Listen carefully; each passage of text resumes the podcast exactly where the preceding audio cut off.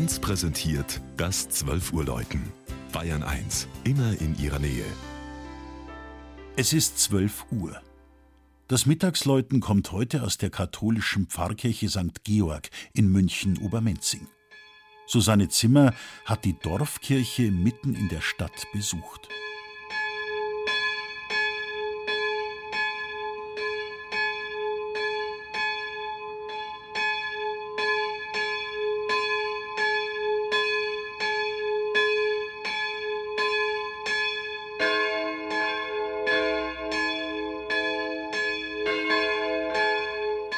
Zauberhaft, von schlichter, klarer Schönheit, mit viel Fingerspitzengefühl restauriert, präsentiert sich St. Georg.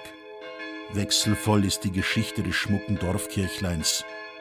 Die Fundamente gehen bis ins 9. Jahrhundert zurück. Viele Um- und Ausbauten hat die Kirche seitdem erlebt. Geschlossen blieb sie über Jahre, weil ihr der Zweite Weltkrieg arg zugesetzt hatte.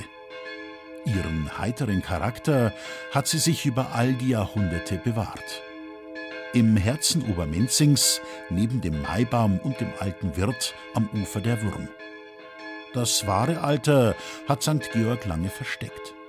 Erst bei Renovierungsarbeiten im vergangenen Jahrhundert entdeckte man ihre romanischen Ursprünge. Fenster und Buckelsteinfundamente. In gotischer Zeit wurde der Altarraum gewölbt und mit Wandmalereien in Ochsenblutrot und Ocker geschmückt.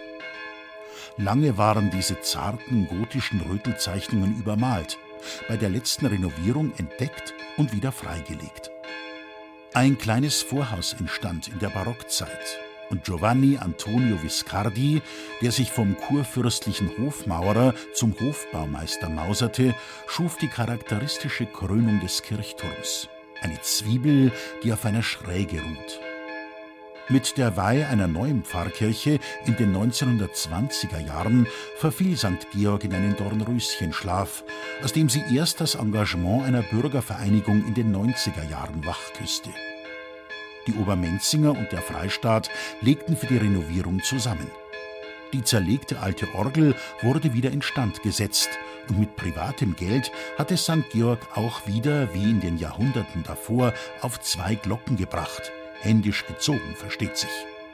Obermenzing und seine Dorfkirche, bis zum heutigen Tag eine ganz besondere Liebesgeschichte.